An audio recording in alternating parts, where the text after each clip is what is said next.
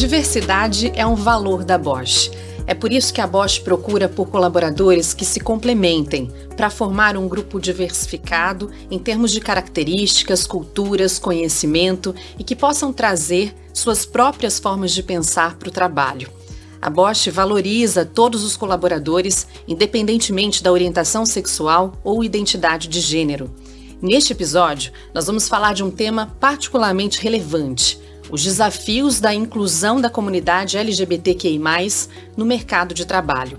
No mundo cada vez mais diverso, conectado, a inclusão se torna não apenas um valor, mas uma necessidade.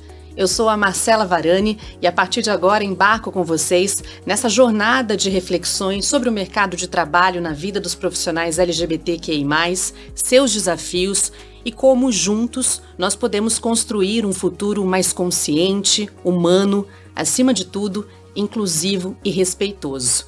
Bom, e para dar início ao nosso episódio de hoje, eu trouxe aqui um time muito especial, o Eric Berenguel, especialista de desenvolvimento e diversidade da Bosch. Olá. Olá, tudo bem? Eu sou o Eric, meus pronomes são ele dele.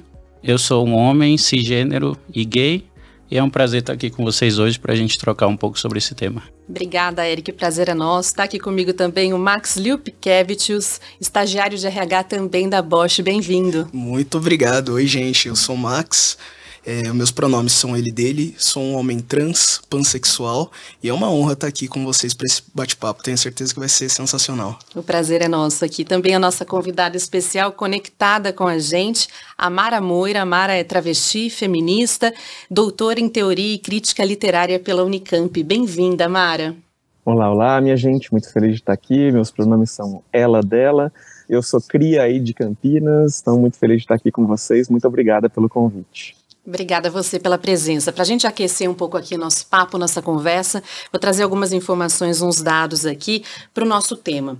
Um relatório da McKinsey, Diversity Wins, How Inclusion Matters, publicado em 2020, afirma que as empresas com maior diversidade de gênero e orientação sexual tendem a ter um melhor desempenho financeiro do que aquelas com menos diversidade. Olha só, embora o relatório não se concentre especificamente na comunidade LGBTQI, ele enfatiza que a diversidade de identidade e orientação sexual é um componente importante na diversidade geral da empresa. Aqui no Brasil, um outro dado, especificamente no Brasil, a pesquisa Raio-X da Diversidade, que foi feita pela consultoria Elas também no ano de 2020, mostrou que as empresas brasileiras ainda têm um longo caminho a percorrer quando se trata de inclusão de funcionários LGBTQI. Só 39% das empresas analisadas afirmaram ter ações de diversidade e inclusão voltadas para o público LGBTQI+. É uma realidade que se apresenta, então, um número ainda muito baixo, 39% das empresas, né, Eric? Começando com você esse nosso papo, a gente sabe, então, que os desafios ainda são inúmeros, né? Os desafios enfrentados pela comunidade LGBTQI+, no ambiente de trabalho. Você poderia enumerar alguns para gente? Claro. É, eu gosto sempre de começar por um desafio que eu acredito que, apesar de básico, mas ele é primordial para a gente dar sequência em todas as ações que a gente precisa realizar nesse sentido, é, que é ter um ambiente seguro, ter, ser um espaço seguro né, para as pessoas LGBTQI+. Então, quando você está em um ambiente em que você não se sente convidada, convidado, não sente um acolhimento, é até uma questão mesmo de que você não vai conseguir experienciar quem você é em sua totalidade. E aí, a partir disso, isso prejudica você não só na questão pessoal, mas na questão profissional também, principalmente quando a gente está falando de ambiente de trabalho. São muitas barreiras, muitos obstáculos ainda enfrentados, né? Isso. E aí, assim, eu acho que um trabalho que a ser feito nesse sentido, com a liderança, né? Porque quando a gente está falando de mudança dentro de uma organização, a gente sempre começa pela liderança, né? A liderança que vai dar o tom. Então, acho que o primeiro trabalho a ser feito nesse sentido, para eliminar logo essa primeira barreira, seria a conscientização, né? Trazer os líderes para a realidade falar que, apesar de a gente ver uma predominância por vezes, né, muitas das vezes, corporativamente falando, de uma predominância branca, heterossexual, masculina, mostrar que existem outras realidades e que devem adentrar e fazer parte do mundo corporativo. Max, você poderia trazer para a gente aí outros desafios que você enxerga no dia a dia? Bom, eu, eu concordo bastante com isso que o, que o Eric falou, né? A questão de você ter uma representatividade também.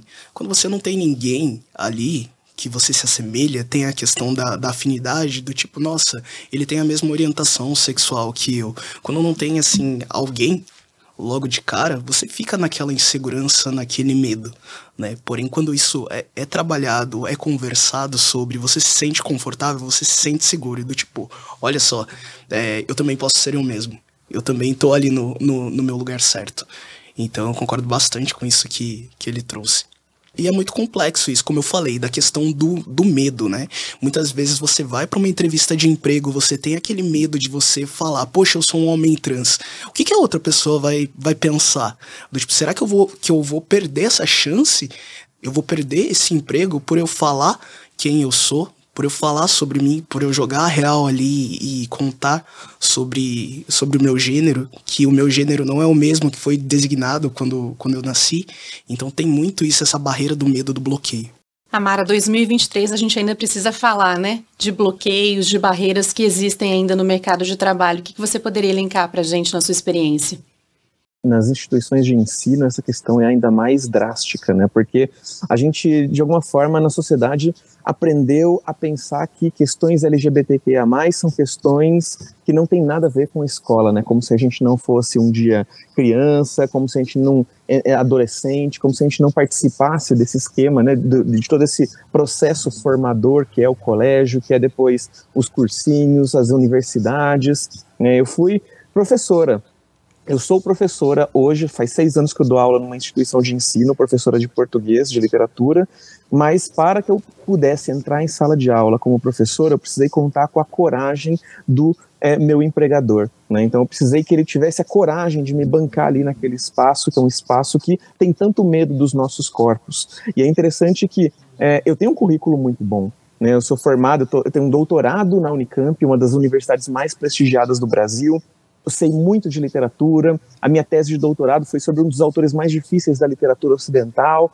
Não deveria ser um ato de coragem, não deveria precisar né, que o empregador fosse corajoso para me contratar. Porque, por exemplo, 15 anos atrás, quando eu estava no começo da minha graduação de letras na própria Unicamp, não precisou de um ato de coragem para me contratar quando eu fui procurar emprego. Né, eu estava ali precisando de dinheiro, né, fui procurar e naquele momento ainda não existindo como uma pessoa trans, ainda estava no armário essa questão, e aí eu fui procurar um emprego e fui contratado, né, naquele momento existindo como um homem para a sociedade, fui contratado como professor de literatura por um grande colégio de Campinas. Né? Então é interessante que naquele momento, quando eu não sabia quase nada de literatura, quando eu estava no começo da minha trajetória universitária, quando minha idade era tão próxima dos meus alunos, inclusive, naquele momento parecia tranquilo me darem essa oportunidade. E aí, tantos anos depois, 10, 15 anos depois, agora é necessário um ato de coragem, por mais que eu seja uma profissional muito mais capacitada, né? Porque esse universo ainda tem muito medo, né, de apenas abrir as suas portas para que nós é, estejamos lá, né? Então, a mensagem é muito forte, mesmo que eu esteja falando só de Machado de Assis. Né? Eu estou dando aula de literatura, estou falando de Graciliano Ramos, de Clarice Lispector, né? mas de alguma forma parece que só do meu corpo está lá, ele já manda uma mensagem para a sociedade e a sociedade ainda está né, decidindo se ela quer encarar essa mensagem ou se ela prefere nem saber dessa possibilidade. Você já falou um pouquinho aí da sua jornada profissional, né, de parte desse caminho, mas como é que foram esses desafios até a sua autodescoberta, autoaceitação e esses embates também que você encontrou aí no mercado de trabalho? Bom, eu sou uma cria de Campinas, nasci e cresci aí, né, fiz Unicamp, fiz mestrado, fiz doutorado aí também, mas em algum momento eu precisei vir para São Paulo porque aqui eu tenho condições de poder existir na sociedade de uma maneira plena. Aqui eu posso ser professora, aqui eu sou palestrante, aqui eu sou chamada para diversos eventos. Em Campinas, a minha vida estava em boa medida limitada à universidade. E quando eu terminei o ciclo, quando eu terminei meu doutorado, parecia que não existia mais como continuar na cidade, a menos que eu fosse tentar viabilizar minha existência a partir desse, dos trabalhos que a gente nem considera trabalhos nessa sociedade nossa, né, que é justamente a prostituição. Né, eu até exerci trabalhos como esse por um tempo, né, eu tenho um livro contando um pouco sobre as minhas experiências como prostituta no Jardim Itatinga, aí de Campinas, e se eu fosse puta, o livro foi traduzido, já é super conhecido, sou uma escritora também, além de professora, mas parece que para poder ser outra coisa que não prostituta em Campinas, né, não, não seria possível. Né? Eu precisei então vir para outra cidade, uma cidade maior, atrás de um espaço para poder me colocar no mercado de trabalho de outras maneiras, né? Porque é isso. Eu sou uma travesti, né? Eu sou escritora, mas também gostaria de poder continuar sendo professora, assim como eu era antes da minha transição, né? E como eu creio que, que creio que poderei ser até o final da minha vida, se me derem a oportunidade, né? Então, um pouco do, do trabalho, da dificuldade tem a ver com isso, né? E, e aí é interessante que, como eu tô lá por um, um ato de coragem do meu empregador, né? Às, às, vezes eu fico sempre naquele medo, assim, né? E se os alunos se rebelarem, sobretudo no começo, né? Da, quando eu comecei a dar aulas, né? E se os alunos se rebelam, né? Falam que eles não querem ter aula com uma travesti, né? Ou os pais dos alunos ficam preocupados de eles estarem tão próximos de uma travesti, né? Ou se os funcionários se rebelam, se os outros professores, quem ganha essa queda de braço, né? E aí é interessante que é isso, eu precisei contar com um empregador que não só tivesse a coragem de me contratar, mas ele chegar para mim e falar: olha, Amara, se é, tiver uma manifestação transfóbica contra você por parte dos alunos, dos pais de alunos, de outros funcionários, eu quero que você saiba que nossa opção é por você, né? É, e que a gente vai agir com todo rigor para impedir uhum. que atos transfóbicos ou atos discriminatórios ocorram a seu respeito dentro da instituição. Né? Mas olha só, né, o, é, vocês estavam falando no começo né, é, sobre o como é importante criar um espaço seguro para que a gente possa exercer o nosso trabalho, dar o nosso melhor, mas é difícil a gente dar o nosso melhor quando a gente fica lidando com esse tipo de questão. Né? Ah, não, olha, eu estou aqui porque houve um empregador corajoso que me contratou, mas se de repente né, eu sou demitida, eu perco essa vaga, né, eu fico novamente refém de um empregador que tenha coragem de me contratar. Né? Olha quantas questões. E aí isso né? me coloca numa situação muito delicada no próprio mercado de trabalho, né? Sim. Max, conta um pouco pra gente da sua experiência pessoal nesse sentido. Claro, até compartilhando um pouco da dor ali da Amara, eu também fui professor por um tempo de inglês, uhum. então dava aula em escolas de idiomas antes da minha transição e, e durante ela também, digamos assim. Então, quando eu estava colocando meu nome social, quando eu estava mudando alguns documentos, eu não estava empregado em nenhuma empresa, fui buscar a escola de inglês e participei lá de um processo seletivo no meu currículo, eu coloquei meu nome social. Coloquei lá Max e não o meu nome feminino, né, de registro. E aí a entrevista correu totalmente bem, foi maravilhoso lá, sabe? Do tipo, não, tá tudo lindo, tá tudo perfeito, seu inglês é muito legal, adorei sua didática e tal e tudo mais. Não, aí a gente vai marcar, né, para você fazer o exame admissional e tudo mais, e nananã. Aí eu, então, tem uma questão, eu tô fazendo a troca do, dos meus documentos, então alguns documentos vão vir ainda com o meu nome de registro. A pessoa fez uma cara de interrogação do tipo, quê? Aí eu, é, então, é que eu sou um homem trans. A expressão da pessoa mudou na hora. Então, Olha. do tipo, eu vi que, poxa vida, e agora? Aí ela, como assim? Eu então, eu nasci, né, fui designado ali do sexo feminino, mas eu não me identificava com, com aquele gênero, né, que, que disseram que, que eu tinha, e eu resolvi me, me adequar ao gênero que eu realmente sou. E eu tô fazendo a troca dos meus documentos para isso, mas alguns documentos ainda virão dessa forma. Aí ela, ah, tá. Não, é que é, eu achei que você fosse gay. eu fiquei com uma cara ruim. Não, é porque a gente até tem um professor gay aqui. A frase a gente até tem um professor gay aqui, do tipo, ah, eu até tenho amigos homossexuais. Aí eu, na hora, eu já sabia que, tipo, nossa, melou a vaga. Aí depois eu recebi ainda um feedback, né, por e-mail, muito tempo depois, acho que um mês depois, a pessoa nem se deu o trabalho do tipo de mandar na, na outra semana e tal é, justificando que eu não tinha experiência o suficiente para trabalhar com crianças, sendo que eu tinha basicamente uns 13 anos aí de experiência lecionando em inglês para crianças e, e, adolescentes. Então foi, foi muito chocante, assim, sabe? Tá nesse, nesse processo da troca ali do, do nome dos documentos e tudo mais, a pessoa, assim, pela minha expressão, me olhar e do tipo, me ler como um homem, mas aí quando eu falar, abrir para ela sobre isso, sobre a trajetória de vida, da pessoa do tipo, pera, não, não é isso que a gente procura, né? O que, que os alunos não vão pensar, o que, que os pais dos alunos não vão pensar, ou até mesmo pelo preconceito da própria pessoa. E até chegar a Bosch? Aí depois que, assim, depois que eu fiz, né, a retificação, foi mil maravilhas, foi estar no paraíso. Porque eu sempre tive um visual meio andrógeno, uhum. né? Nunca foi tanto ali pro feminino. Então, em várias ocasiões, ainda quando eu me considerava, ainda como quando eu me entendia como uma mulher, eu já era lida como um homem. Então passava muitos perrengues por isso. Depois que eu me encontrei, que eu me aceitei, que o Max veio à tona, que o Max nasceu, é, foi muito mais fácil, porque as pessoas liam ali, olhavam o nome, ah, beleza, sexo masculino, gênero masculino, tô vendo um homem, ok. Quando eu cheguei na Bosch, foi muito acolhedor, porque eu já cheguei como um Max. Então eu não consigo dizer como seria se eu tivesse chego como, né, como o meu antigo nome, por exemplo. Mas acredito que assim, pelas pessoas com quem eu trabalho, no ambiente com quem eu trabalho, acredito que não haveria problema. Eles abraçariam da mesma forma, ficariam com um pouquinho com aquela cara, né, do tipo, poxa, pera. Mas abraçariam da mesma forma por conta do respeito. Um alívio essa liberdade de ser quem se é, né? Com certeza. Poder ser quem se é. A Mara estava falando um pouco aqui nessa questão educacional, né, trazendo também algumas informações para a gente. Tem um levantamento pioneiro feito pela Faculdade de Medicina de Botucatu, da Unesp, a Universidade Estadual Paulista, foi publicado na Nature Scientific Reports em 2021, e ele revela que pessoas trans costumam abandonar a escola antes de concluir a educação básica, justamente por causa do preconceito, né?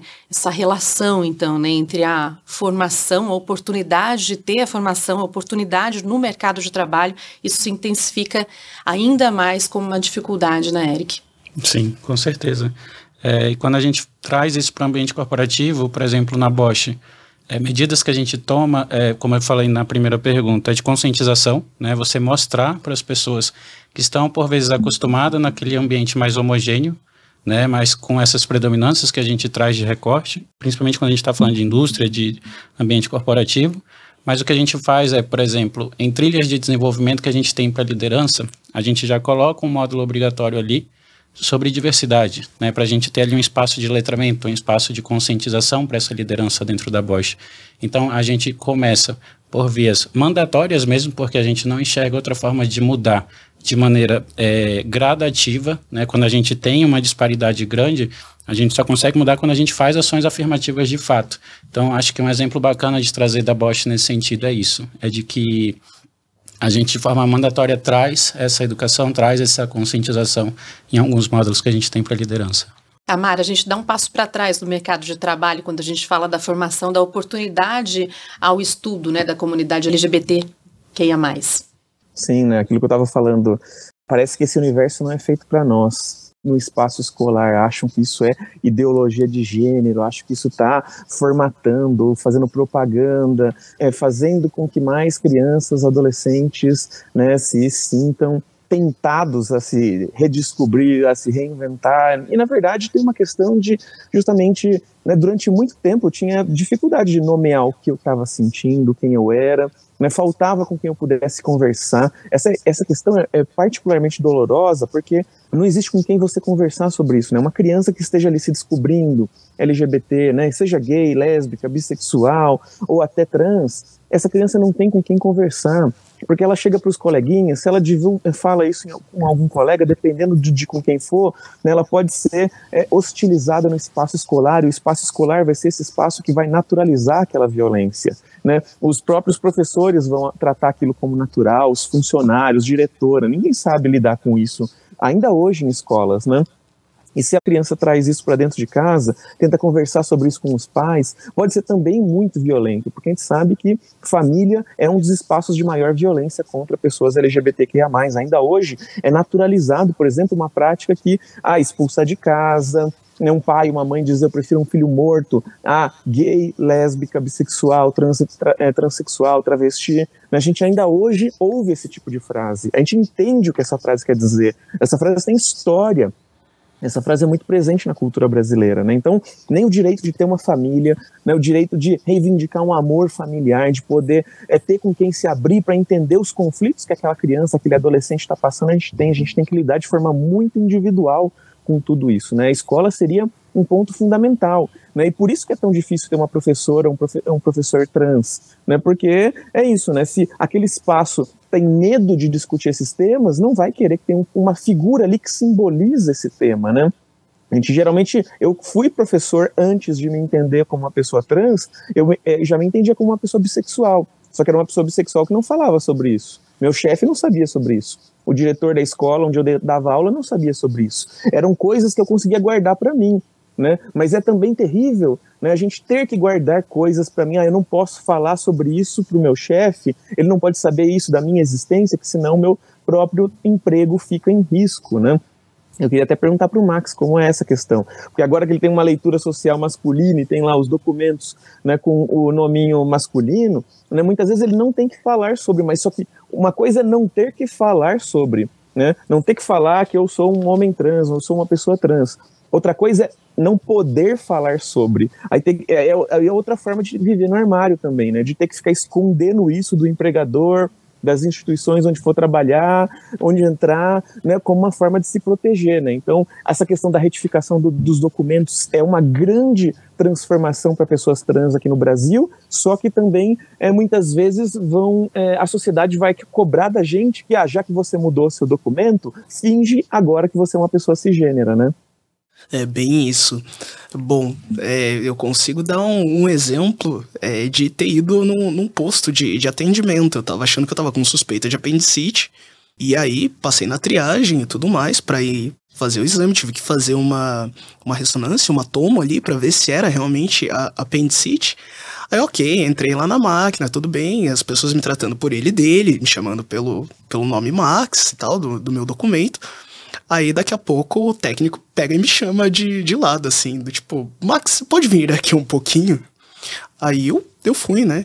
Aí a pessoa com uma cara assim desesperada, o técnico que tinha feito a, a imagem, aí provavelmente pela cara dele, ele estava com uma cara de que, meu Deus, eu tirei a imagem de uma pessoa e coloquei o nome da, da outra. Então eles não sabiam como perguntar para mim do tipo o que estava acontecendo. Perguntaram logo de cara: "Você fez alguma cirurgia?" Aí eu, bom, eu tenho cirurgia bariátrica. Aí eles, não, então, é, você toma hormônio? Eu sim, eu faço uso de, de hormônio, faço uso de testosterona e tudo mais. Então só tava esperando, tipo, para ver até onde eles iriam, até onde chegaria o respeito ou não. Então eu dei a cordinha ali para seguir. Não, é que é, a gente tá com o resultado aqui do exame, mas a gente ficou na dúvida. Daí eu. Sim, eu sou um homem trans, eu não tenho cirurgia, não sou operado. Daí ele, tá, então você não tem cirurgia nenhuma. Daí eu, não, eu ainda tenho o meu genital de nascimento, tenho as mamas e, enfim, eu sou um homem trans. Aí eles, ah, tá bom. Aí eu vi a cara do técnico que do tipo foi um ufa do tipo, ele conseguiu relaxar. Então, isso da, dessa parte, poxa, não, não tinha nenhum campo para eu responder. Eu poderia passar facilmente como um homem cis. E passa também pelo preparo dos profissionais, né, em lidarem com essas questões. Até eu queria, Eric, que você trouxesse pra gente, né, como uhum. é que você uhum. trabalha para erradicar o preconceito dentro do ambiente de trabalho. Sim. Vou resgatar a minha última fala, né, que a gente traz essa questão dos treinamentos, mas é, vou, vou tirar um pouco essa carta aqui do meio e vou trazer, por exemplo, uma ação que a gente faz de letramento na Bosch. Uhum. A gente tem um programa lá chamado Diversidade 1 a 1. E é um programa muito bacana porque a gente diz que é um programa de mentoria, né? Porque a gente convida os líderes a se inscreverem nessa ação. E aí, dentro da Bosch também, a gente tem grupos de afinidade. Então, por exemplo, grupo LGBTQIA+, chamado Grupo Orgulho em Si. Então, se eu sou hoje um gestor e que eu me interesso por essa ação e eu elenco qual pauta eu quero ter um entendimento melhor, alguém do grupo dessa pauta vem para ensinar e fazer um letramento nesse sentido com esse líder. Então, a, a diferença, ela só vai se tornar cada vez mais aceita e mais permeada entre as pessoas quando ela for tocada. Hum. Quando a gente parar com esse medo e com esse receio de ah, mas eu não entendo, ah, mas eu não sei. Então, a partir do momento quando a gente começa a quebrar essas barreiras, a gente começa a tornar o assunto mais corriqueiro, a tornar o assunto mais frequente, porque por vezes o que acontece é a pessoa não tem um contato, né, ou supostamente acha que não tem esse contato com pessoas LGBTQI+, porque por vezes passa esse ideal de que, nossa, é, é um lugar específico que eu tenho que ir para encontrar essas pessoas. Né? E não, a gente está em todos os lugares. A gente está na escola, a gente está no ambiente de trabalho, a gente está no hospital, a gente está gravando um podcast, enfim. Então, a partir do momento que a gente traz isso para o real, eu acho que ali é a primeira barreira que quebra. Né? Então, acho que esse é um exemplo bem bacana de falar, porque É simples, é uma conversa, é um bate-papo que a gente faz entre duas pessoas, é um espaço individual. Então, eu, eu sou um líder, eu converso, é, por isso que a gente chama um a um, né? Porque aí vem uma outra pessoa no ambiente ali é, respeitoso e convidativo, ou seja, eu posso falar ali todas as minhas dúvidas, né? Elas não serão julgadas e vou receber esse letramento de volta. Então, é um evento simples, né? Uma ação simples, mas poderosa nesse sentido, porque a gente tem relatos de líderes, é uma ação que já acontece há três anos, tá? Em algumas plantas da bosta do Brasil. E a gente tem relatos de líderes de eu não sabia que em uma hora eu conseguiria conhecer uma realidade tão distinta da minha e um mundo tão distinto do meu que está aqui do meu lado ao mesmo tempo. Então, é, eu acho que é um exemplo muito bacana de compartilhar e que a gente vê que diversidade e respeito a gente, por vezes, não precisa de tanto, a gente só precisa de vontade mesmo e de oportunidade. Uma ação que traz a naturalização e ajuda a quebrar o preconceito, né, Max? Sim, a gente teve, né, nesse mês, é, o, do mês do orgulho, várias rodas de conversas e, e foi, assim, fantástico ver as pessoas falando, nossa, quanto que eu consegui aprender, quanta coisa legal, quanta coisa bacana que eu não conseguia conceber, não conseguia imaginar.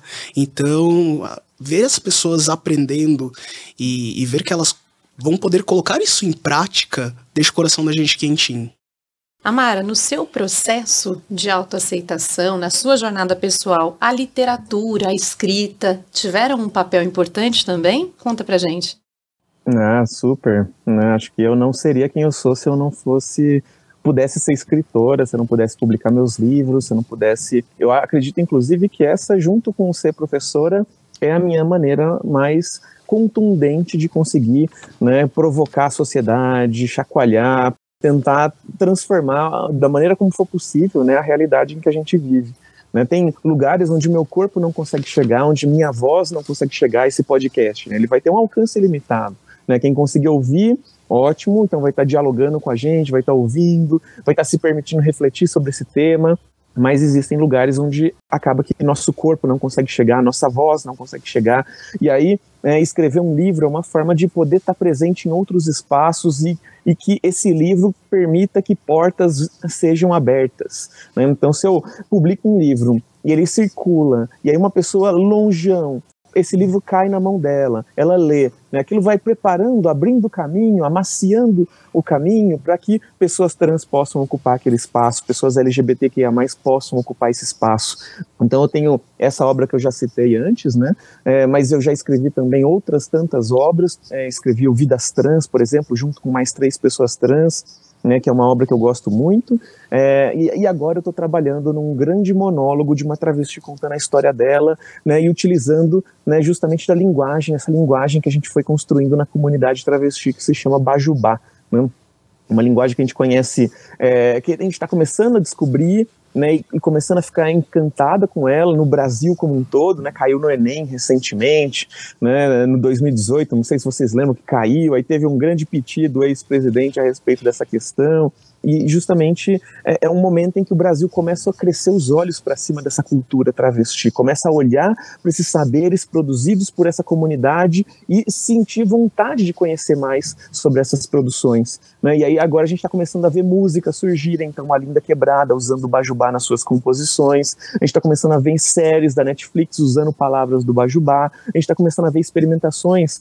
com essa linguagem, com essa forma de se comunicar, né, em obras literárias, em obras artísticas. Então é muito interessante a gente perceber o como está mudando a forma como a sociedade olha né, e lida com a existência da comunidade trans travesti. A gente é. tem muita coisa para aprender com pessoas trans. É a cultura, como sempre, né, ampliando, ajudando né, a ampliar aí as mentes, quebrar todos esses preconceitos. Antes da gente seguir aqui com o nosso bate-papo, eu queria fazer um convite a você, nosso ouvinte, que tradicionalmente acompanha o Bosch Talks em áudio. Eu quero lembrá-los que há algum tempo a gente também está disponibilizando os nossos conteúdos em vídeo. Então, caso você ainda não esteja inscrito, inscrito no nosso canal no YouTube, é só assinar Bosch Brasil Oficial, youtube.com barra Bosch Brasil Oficial, se inscrever para receber sempre aí os nossos conteúdos, tá? Agora, se você já é um espectador habituado ao YouTube, o nosso convite é para que você conheça também todas as três temporadas do Bosch Talks disponíveis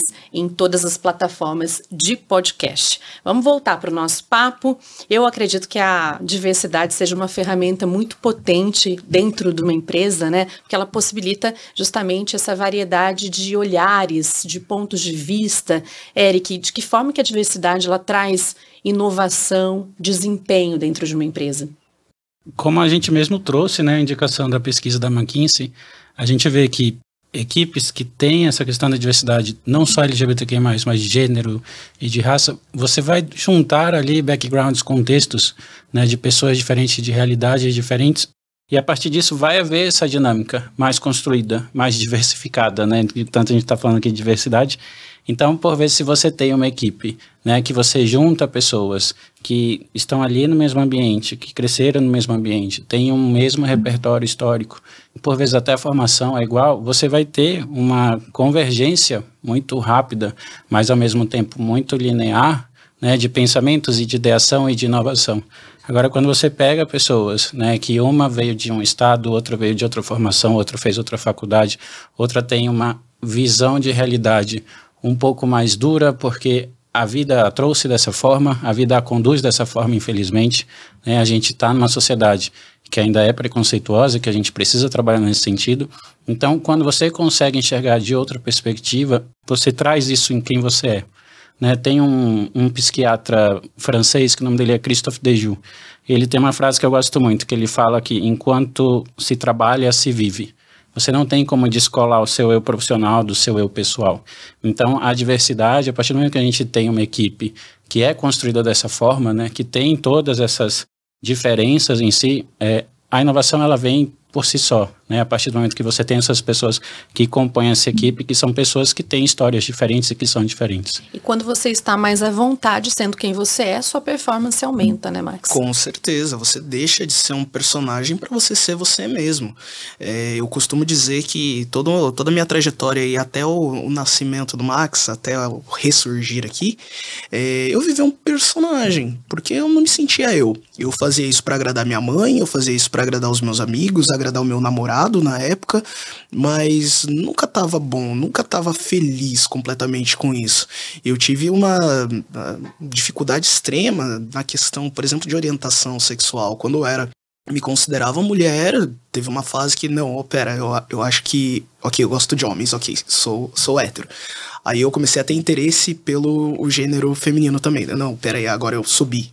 Aí eu fiquei mais com mulheres. Não, eu, eu acho que eu sou que eu sou lésbica. Mas não era exatamente sobre isso, sobre a minha orientação em si, era sim sobre a minha identidade de gênero.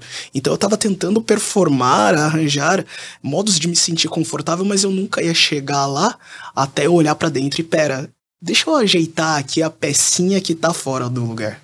E dentro do ambiente de trabalho, você estava falando um pouco, Eric, sobre essa importância de preparar as lideranças, né? Uhum. Ter um uhum. líder atento a essa diversidade, a esses diferentes perfis, é muito importante, né? Com certeza. A gente tem a nossa estratégia de diversidade na Bosch e que ela tem os seus objetivos, né, os seus pilares que a gente chama. Então, por exemplo, a gente tem o pilar da representatividade, né, que a gente não só quer trazer essa diversidade para dentro da Bosch, mas a gente tem o pilar da, da, inclusão e da equidade também, porque não adianta você só incluir né, essa pessoa dentro desse ambiente corporativo e não dar esse preparo, essa estrutura para essa pessoa uma vez que ela está dentro né, desse ambiente. Então, eu acho que coisas importantes para a gente elencar, além da conscientização da liderança, é você ter uma estrutura que vai trazer essa segurança, inclusive quando você tiver casos em que você precisa tomar alguma ação. Né? Então, por exemplo, você ter um canal de ética, você ter um código de conduta, você ter um guia de diversidade dentro da sua empresa, como a Bosch tem, por exemplo, é o que vai estabelecer essa estrutura e esse, e, e, e, esse amparo quando você tiver diversas situações que por vezes você vai precisar de uma orientação nesse sentido. Você pode contar um pouco mais para a gente sobre esse fórum que a Bosch assinou em 2023? Claro, com certeza. É, foi um marco muito importante para a gente. Né? É, o Fórum LGBT é um movimento empresarial em prol aí da promoção é, dos direitos das pessoas LGBTQI+. Então, para a gente avançar nessa história e colocar uma ação afirmativa de fato, um marco temporal aí na história da Bosch de que estamos aqui declaradamente, né, nos colocando como aliados, como parceiros, como um espaço seguro para pessoas LGBTQI+. Então a gente assina com o Fórum LGBTI mais empresarial é, esse compromisso pelos direitos das pessoas LGBTQI+. É, então a cerimônia ela aconteceu é, em março desse ano, no início de março, com a presença do presidente, o Gaston, né, presidente da Bosch Latinoamérica, e foi uma cerimônia muito bacana. A gente fez uma cerimônia virtual, tinha, tinha centenas de pessoas na, na live, a gente tirou foto, comemorou, porque de fato foi um momento em que a Bosch falou que esse é um lugar que vai não só respeitar, como promover. E aí, a partir desse momento, a gente cria um ponto a mais de identidade ali, que não só empodera quem, quem é da comunidade LGBTI+, como passa um recado para as demais pessoas também, de que esse espaço aqui respeita e vai continuar respeitando. Maravilha. Amara, que principais desafios você poderia elencar para a gente aqui que a comunidade LGBTQI+, ainda enfrenta, o que, que precisa para superar esses desafios aí nos tempos atuais? Olha, é, acho que a gente precisa tem, tem muita coisa básica ainda que tem que ser feita, né? A gente já mudou de patamar, né? Já não é mais a mesma realidade que 10 anos atrás. Agora a gente já tem CEOs, né? Pessoas LGBTQIA+, ocupando o cargo de CEO, já tem é, grandes figuras na política, já não é mais só o John Willis, o John Willis é, como a, o único porta-voz né, assumidamente LGBT no Congresso a gente está conseguindo viabilizar, né, criar muitas figuras nesse espaço da, da mídia, né, das artes, como pensadores, né, dentro das instituições de ensino, mas também tem coisa básica que a gente vai precisar fazer. Né? Então, por exemplo, esse direito à família é uma das questões primordiais, me parece. Né? Porque se você tem família, se tem um, um grupo familiar unido, que gosta de você, que vai lutar pelo seu direito de existir, né, de não ser hostilizado, perseguido, violentado, seja no ambiente é, escolar, seja na rua, seja na vizinhança, se tiver é, gente que vai lutar por você, gente com quem você pode contar, gente que vai poder te acolher em momentos de dor, em momentos de, de alegria também, né, isso é importantíssimo. Né? Então a gente está começando a ver, por exemplo, mães se mobilizando pelo direito dos seus filhos LGBTQIA existirem. Então, mães pela diversidade, mães pela liberdade. Então, vários grupos vão surgindo, né, coletivos de mães lutando pelo direito dos seus filhos e filhas de existirem, de terem uma vida tranquila, uma vida digna, né? Então, de, de poderem é, é, ter acesso aos estudos, de poderem ter acesso ao mercado de trabalho, né, de poderem constituir amigos, de poderem constituir família, não só estarem naquela família, mas pessoas trans também poderem constituir família. Né? Então, a gente está nesse espaço de lutar pelo nosso direito de ter família, nós, a gente precisa também tratar como prioridade o nosso direito de ter acesso às instituições de ensino, de poder não só acessá-las, mas permanecer nelas, então, acesso e permanência. Como é que a gente faz para que pessoas LGBTQIA+, possam frequentar esses espaços né, sem ser hostilizadas, sem que esse espaço naturalize, normalize a violência contra os nossos corpos.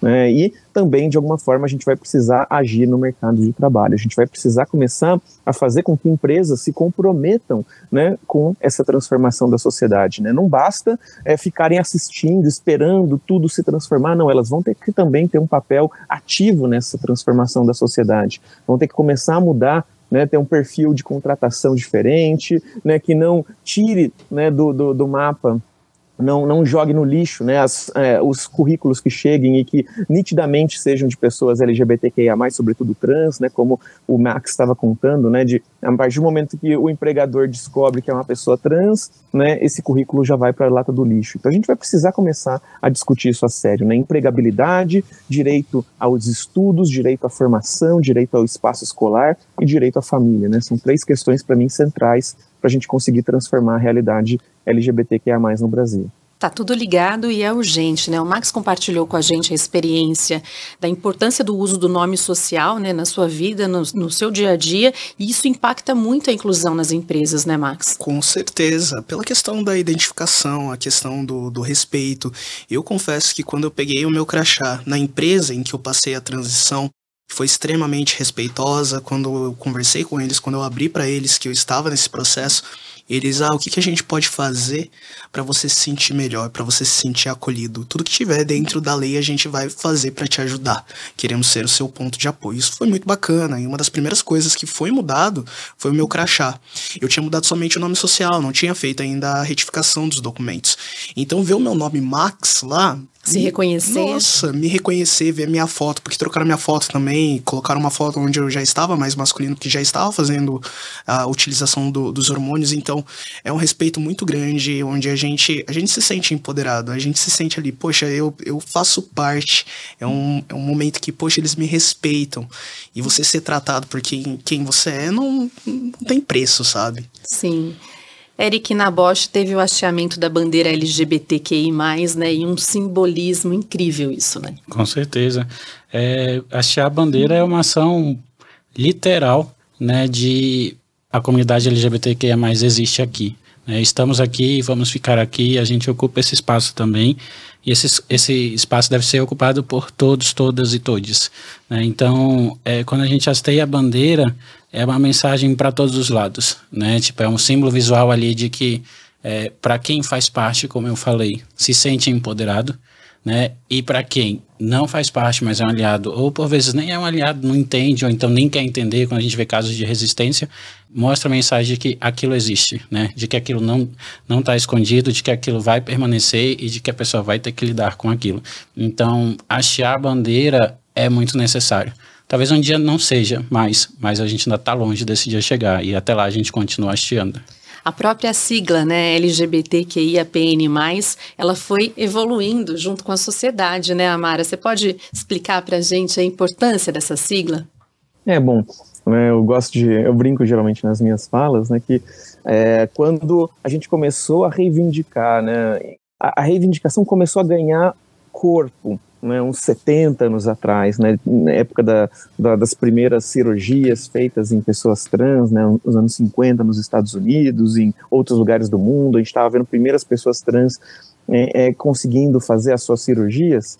Nesse momento, parecia que a grande reivindicação era não é porque você nasceu com pênis que você precisa ser homem, não é porque você nasceu com vagina que você precisa ser uma mulher. Né? Então, ou seja, você pode reivindicar outro gênero a despeito do genital com que você nasceu. O genital não é destino, o genital não define quem você é, quem você precisa ser. Né? Só que aí, com o tempo, a gente foi vendo que a coisa ia se expandindo e ganhando mais complexidades, né? Então, é, de repente, vão começando a surgir pessoas dizendo, por que que, é, é tá, eu não, não é porque eu nasci com pênis que eu preciso ser homem, mas independente do genital com que eu nasci, por que é que eu preciso ser ou homem ou mulher? Né? Então começam a surgir pessoas que não, não quero ser nenhuma coisa nem outra.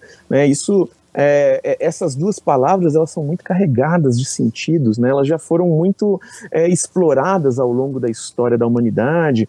E acho que eu não quero, eu quero poder inventar outras palavras para tentar pensar o que eu sou, né? Quero tentar trazer outras palavras que é, criem outros caminhos, né? Que nos indiquem como é que a gente pode existir, né? E é um pouco do, né? E aí outros grupos vão também querendo aproveitar essa visibilidade toda para também trazer visibilidade para suas pautas, né? Grupos que muitas vezes têm conexões diretas com questões LGBT e às vezes até não.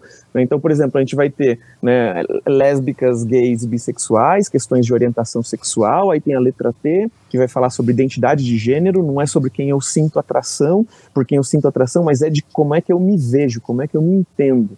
Né?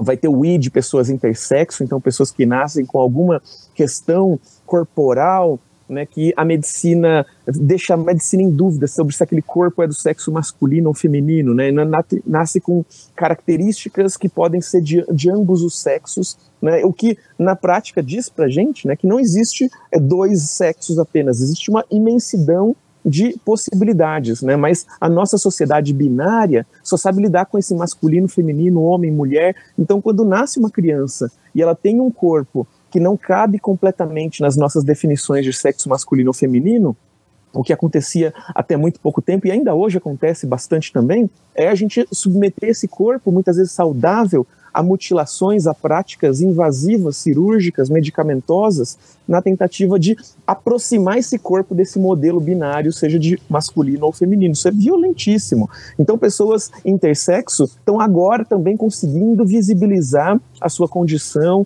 é, visibilizar as violências que passaram, toda essa violência que é naturalizada também na nossa sociedade. E muitas pessoas intersexo são pessoas trans, né? Pessoas intersexo podem ser LGBT também, lésbicas, gays, bissexuais, né? Então estão com a gente na sigla, né? Pessoas assexuais, a letra A, que também foram durante muito tempo patologizadas, né? Não querer ter relações sexuais ou afetivas parece que é um, uma doença, parece que é um problema. Então, muitas vezes a sociedade vai querer que, não, essa pessoa precisa tomar um remédio, precisa fazer um tratamento psicológico para querer ter relações sexuais ou afetivas. De repente, a gente está começando a perceber que algumas pessoas simplesmente não querem. Talvez elas gostem mais de ver série, de comer um pedaço de bolo, do que todo o problema que é uma relação afetiva e sexual, né? Que, convenhamos, nem sempre é tão boa quanto a gente gostaria de acreditar que é, né?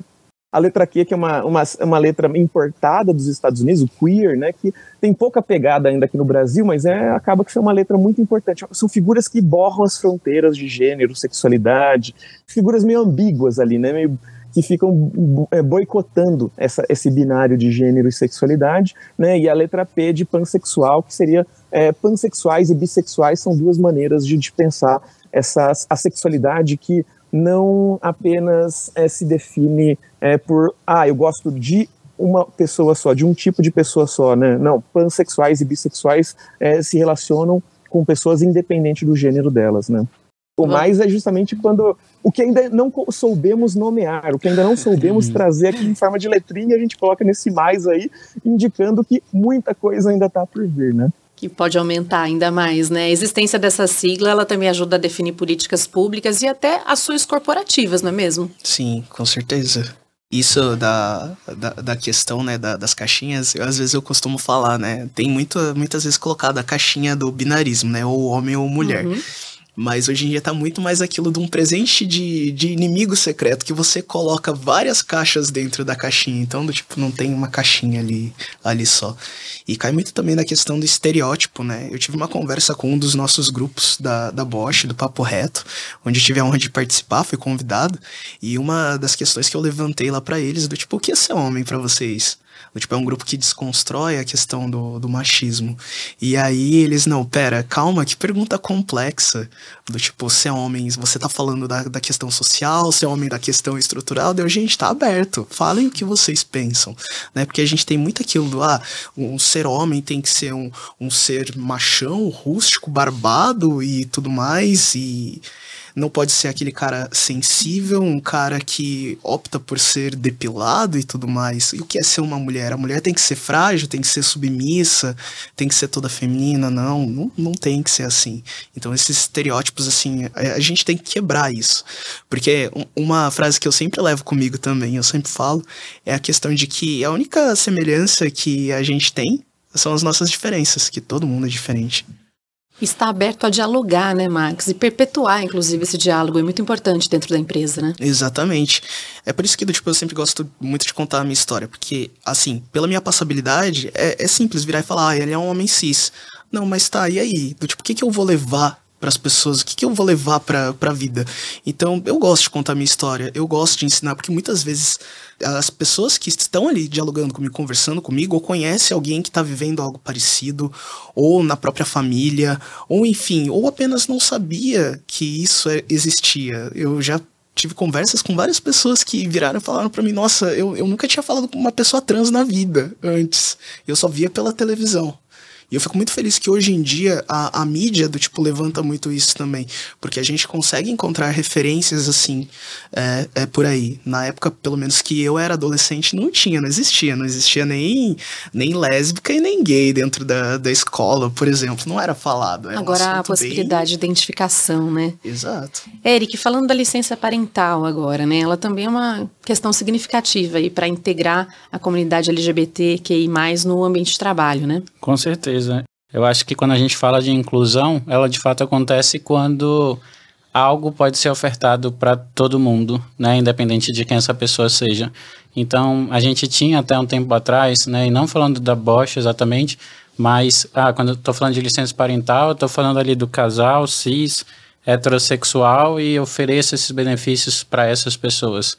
E conforme a gente foi vendo nessa ramificação, essa diversificação que a gente tem, e os benefícios seguindo também nesse caminho, a gente vê a inclusão acontecendo de fato. Então, quando a gente fala de licença parental dentro da Bosch, que ela pode ser ofertada e é ofertada é, para casais heterossexuais, homossexuais, cisgêneros, transgêneros, a gente vê a inclusão acontecendo ali. Então, uma vez, independente também se você tem ali uma concepção natural ou uma adoção, essa licença parental é ofertada, né? No caso, para a mãe, é, são 120, 180 dias, desculpa, e para o pai são 20 dias, né? E, e quando é, por vezes, até questão de adoção, ou quando você não tem ali essa questão do binarismo claro, você pode inclusive se declarar, não, eu me declaro como a mãe da criança ou eu me declaro como o pai da criança. Né? Então, eu acho que isso é um avanço fantástico né, e que a Bosch oferece hoje é, para os seus colaboradores nesse sentido. Que fique aqui de exemplo para tantas outras empresas, né? Amara, voltando aí com você, o que, que você poderia dizer para alguém que está lutando aí para afirmar sua identidade de gênero, sua orientação sexual e que está precisando aí de um apoio? Bom, acho que a primeira questão para mim, né, eu lembro de várias vezes terem me perguntado isso, né, o que fazer, eu estou no armário, eu estou querendo começar uma transição, eu estou querendo me assumir como uma pessoa lésbica, ou gay, ou bissexual, né, ou pansexual, o que, que eu faço? Né, e para mim a primeira questão é justamente garantir construir uma rede de apoio, né, uma rede em que você possa, de pessoas com quem você pode contar. Porque se você faz isso de forma muito isolada, muito sozinha, né, você vai penar muito, você vai sofrer muito. Né? É preciso que você tenha gente com quem você possa contar. Né? Então, ou seja, que de alguma forma você consiga calcular. Eu quero que no futuro a gente não precise fazer esse tipo de cálculo. Né? Então, ah, não, eu é, estou em dúvida, estou em conflito, estou precisando conversar sobre, que a gente possa se abrir com pessoas as mais diversas, sem contágia de cara que a gente vai ser hostilizada, né? Mas nesse mundo que a gente vive, isso ainda não é a regra. Então, em função disso, é preciso que a gente consiga mapear o que está ao nosso redor, né? O que, que pode acontecer? Ah, se eu assumo como uma pessoa né, LGBT para os meus pais, o que, que isso pode acontecer? Né? Eu dependo financeiramente deles, né? Eu, é, caso eles decidam cortar laços, cortar vínculos comigo, como é que eu vou me bancar? Né? Eu, eu, tenho amigos que podem me ajudar nesse momento, eu tenho um trabalho, eu estou fazendo uma, uma, universidade, eu estou num, num, processo, eu estou num momento ainda delicado né, é, da minha vida, ou já estou num momento mais estabilizado. São essas questões que eu gostaria de pensar. Né? Um, quando eu estava na Unicamp e, e, a gente e começo minha transição, né, e vi ao, ao meu lado várias pessoas trans também começando a fazer suas transições 10 anos atrás, estou falando. Né? Não, é um momento que começa a ganhar mais evidência, a gente começa a se sentir segura naquele espaço, começa a transformar aquele espaço num lugar que nos ajuda a bancar a nossa transição. Né? Então a gente estava muitas vezes longe dos olhos dos nossos pais ou responsáveis, né? a gente tinha uma bolsa ali de de estudos, é, a gente conseguia contar com a comida do bandejão, que é barata, carteirinha de estudante, que permite um monte de descontos por aí, então, inclusive, transporte mais barato, né, o, o, a moradia estudantil. Então, é, tem, tem várias coisas que acabavam ajudando a gente. A gente acabou percebendo que muitas pessoas, é, a, a, Unicamp já estava com várias pessoas trans, mas todas elas tinham transicionado depois de entrar na universidade. Né? O, o desafio é muito maior quando você transiciona antes, na adolescência. Né, porque você vai é, sofrer muito mais exclusões, muito mais transfobia, muito mais violência, e aí vai ser muito difícil que você consiga entrar na universidade né, pelo vestibular. É mais fácil que você entre na universidade e depois comece a sua transição por entender que ali é um espaço que te ajuda, que te banca, né, que te protege de alguma forma dessas é, violências todas que a sociedade nos reserva. Né? E eu gostaria então de pensar maneiras para que a gente expanda isso, né? Não precisa apenas de uma universidade para poder fazer uma transição de uma forma um pouco mais tranquila, né? Que a gente possa contar com as nossas famílias, possa contar com os nossos empregadores e empregadoras, possa contar com as, as instituições de ensino em que a gente estiver, não só essas que têm uma militância estudantil mais combativa, né, mais presente, né, então que a gente possa transformar essa sociedade como um todo num lugar acolhedor. Mas enquanto isso, né, é preciso que a gente pense sempre nessa rede de apoio, né, com quem a gente vai poder contar quando a gente começar esse processo.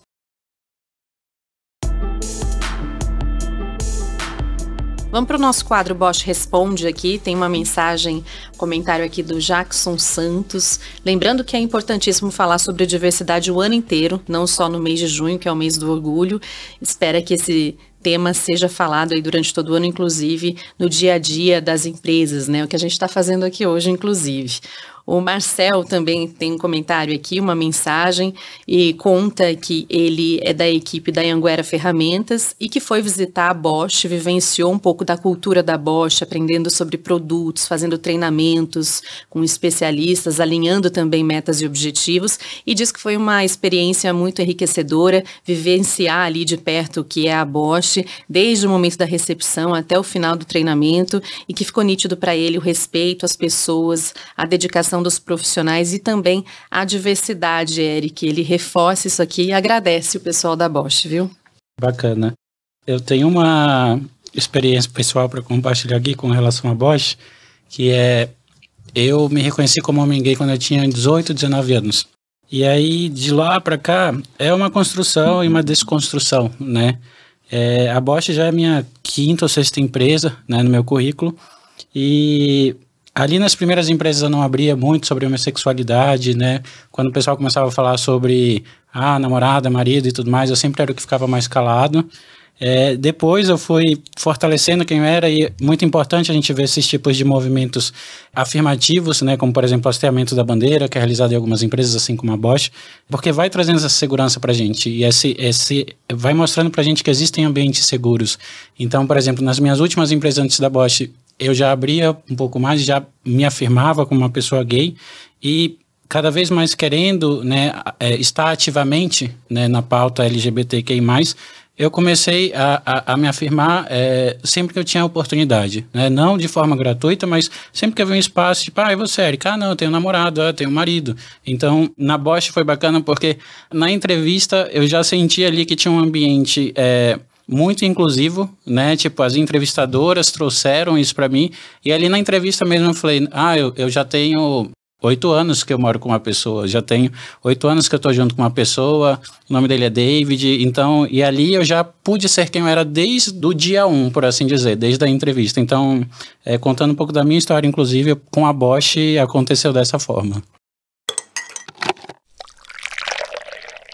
Vamos para o break, fazer aquela pausa para vocês trazerem um pouco das dicas, né? Seja de um livro, de uma série, que vocês quiserem indicar aqui relacionado ao tema. Começando por você, Max, o que, que você pôde usar como recurso aí, como livro, filme, série, nesse seu processo, nessa sua jornada de transição, de aceitação e também de empoderamento? Um filme que eu gosto muito, que tem uma mulher trans, é a Garota Dinamarquesa Adoro esse filme. Foi um filme assim muito legal, muito marcante também.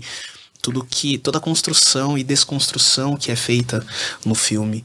Já a série, eu indico Sense8, que é uma, uma série também sensacional, porque amplia isso, não, não, não vê só como o binário ali, tem, tem várias identidades de gênero envolvidas, várias é, orientações sexuais também lá, então é bem diversa. São as duas que eu trago para indicação. E você, Eric? É, eu vou trazer duas também. As duas é, são séries. Uma, na verdade, é um documentário chamado Coisa de Menino, é muito bacana porque ele é um documentário brasileiro, eu adoro produções brasileiras, produções nacionais, e vai trazer justamente uma crítica, uma reflexão sobre os padrões de gêneros estabelecidos na nossa sociedade. E vai permear, inclusive, a, a pergunta que você fez lá para o Papo Reto de que o que é ser homem, afinal de contas. O que, que significa isso? Tanto falando fisicamente quanto simbolicamente. Então é uma, um documentário riquíssimo de cinco episódios e tem uma série que acabou recentemente na Netflix que se chama Eu Nunca. É uma série muito tranquila de assistir, é quando você chega em casa, tá cansado, quer ver algo para descontrair, e ela traz essa questão da diversidade de maneira muito natural. Vai contar, a protagonista é uma menina indiana e ela tem ali duas amigas, uma é lésbica, a outra tá, tá se descobrindo ali, então você vê ali atores é, trans, você vê ali atores não binários e, e, e, tudo colocado de uma maneira muito espontânea e vai trazer reflexões ali ao longo das temporadas. São só quatro temporadas de episódios curtos, que as pessoas perguntam quanto tempo tem episódio. então já costumo falar que são episódios curtos e é uma indicação que eu acho que vale muito a pena para as pessoas conhecerem. Amara, qual a sua dica para gente? Olha, é, eu vou recomendar um livro que para mim é fundamental para a gente conhecer um pouco mais da história loucona que a gente tem no Brasil, chamado Devassos no Paraíso. É um livro que conta desde o começo da colonização, né, ele traz todo tipo de relato, de registro, né, de referência a figuras que rompiam com os paradigmas oficiais de gênero e sexualidade nesse território. Então a gente vai ter uma grande redescoberta da própria história, trazendo tanto narrativas né, dos colonizadores, dos viajantes, dos padres, né, como também é, relatos produzidos nos processos da Santa Inquisição, quando a Santa Inquisição veio para o Brasil, querendo perseguir, sobretudo, hereges e sodomitas, né? Os sodomitas são os antepassados da comunidade LGBTQIA+. Então a gente vai ter bastante documento sobre isso, bastante documento sobre escritores, sobre é, pensadores, né, que falavam sobre, que eram muitas vezes também é, da comunidade, né, é maravilhoso, é, vem até os dias de hoje, a gente vai ter até é, os, os dias de hoje nessa última edição que saiu, vale muito a pena, né, tanto para consulta, né, quanto para vocês conhecerem mais uma, uma, visão panorâmica sobre esse Brasil pela perspectiva queer, pela perspectiva LGBTQIA+. E hum, uma série que eu gosto muito também e que acho, né, eu não consegui chegar até o final porque ela é muito dolorida para mim, assim, ela ela mexe com coisas muito profundas assim quando eu pensando na existência trans, travesti, né, mas eu recomendo muito porque ela é ótima para fazer com que a gente consiga imaginar o que é esse mundo pela perspectiva trans, e a, a série chama Pose. Né? Ela parece que está em mais de um streaming, tem três temporadas, ela é fabulosa, ela é feita né, por, com muita gente trans, tanto no elenco quanto na produção também, então isso é uma coisa importante, né, que é, é, não, não é simplesmente que usaram nossas histórias né, mas sim, também é, trouxeram, nos remuneraram. Né, então, a gente também se beneficiou né, dessas narrativas estarem sendo contadas, a gente foi ouvido, a gente né, teve direito à voz na hora de definir como é que essa história vai ser contada, qual a perspectiva que vai ser assumida. Então, essa obra nos ensina muito, tanto da perspectiva da narrativa quanto da própria produção dela. A gente tem muito a aprender com Pose. Nossa, tudo anotado aqui. Gente, que riqueza. Eu a amo gente... Pose. Bom demais, né? Nossa. né? a gente chega ao fim aqui desse episódio, então, com uma reflexão essencial. A inclusão e a diversidade vão além de uma simples responsabilidade corporativa. Elas são um compromisso de todos nós, né? Garantir que cada pessoa possa expressar a sua autenticidade no ambiente de trabalho não é apenas uma questão de direitos humanos, mas também um elemento chave para a construção de um ambiente de trabalho mais próspero, inovador e produtivo. Juntos nós somos capazes de moldar um futuro mais inclusivo, diversificado e representativo. O futuro das coisas está diretamente atrelado à nossa capacidade de aceitar, valorizar e celebrar as nossas diferenças. Na Bosch, nós moldamos o futuro por meio das inovações tecnológicas de alta qualidade e de serviços que despertam entusiasmo e melhoram a vida das pessoas. Isso sim é tecnologia para a vida. Eric, Max, muito obrigada pela participação aqui, viu? Obrigado. Obrigado. Foi um prazer, Amara. Muito obrigada. Feliz demais de estar aqui, obrigado mais uma vez pelo convite. Adorei estar com vocês, Eric e Max também. Muito, muito prazer conhecer um pouco da história de vocês. Prazer. Prazer foi nosso. Gostaria de agradecer também todo mundo que acompanhou o nosso programa e te convidar a seguir a gente nas redes sociais. Eu sou a Marcela Varani e esse foi o Bosch Talks, o podcast sobre o futuro das coisas. Os nossos programas são mensais. Esse podcast é uma iniciativa da Bosch Acesse então bosch.com.br, lembrando que Bosch se escreve com SCH. O podcast Bosch Talks é produzido pela agência Digitale. Você pode acessar também digitale.com.br barra podcast. A apresentação é comigo, Marcela Varani. Produção e roteiro são de Samuel Leite. A edição dos conteúdos em vídeo do Murilo Silva. A edição da versão em áudio do podcast do Guilherme Silva e a direção geral de Aline Melose, Ellen de Paula e Samuel Leite. Este é um produto Digital e Content.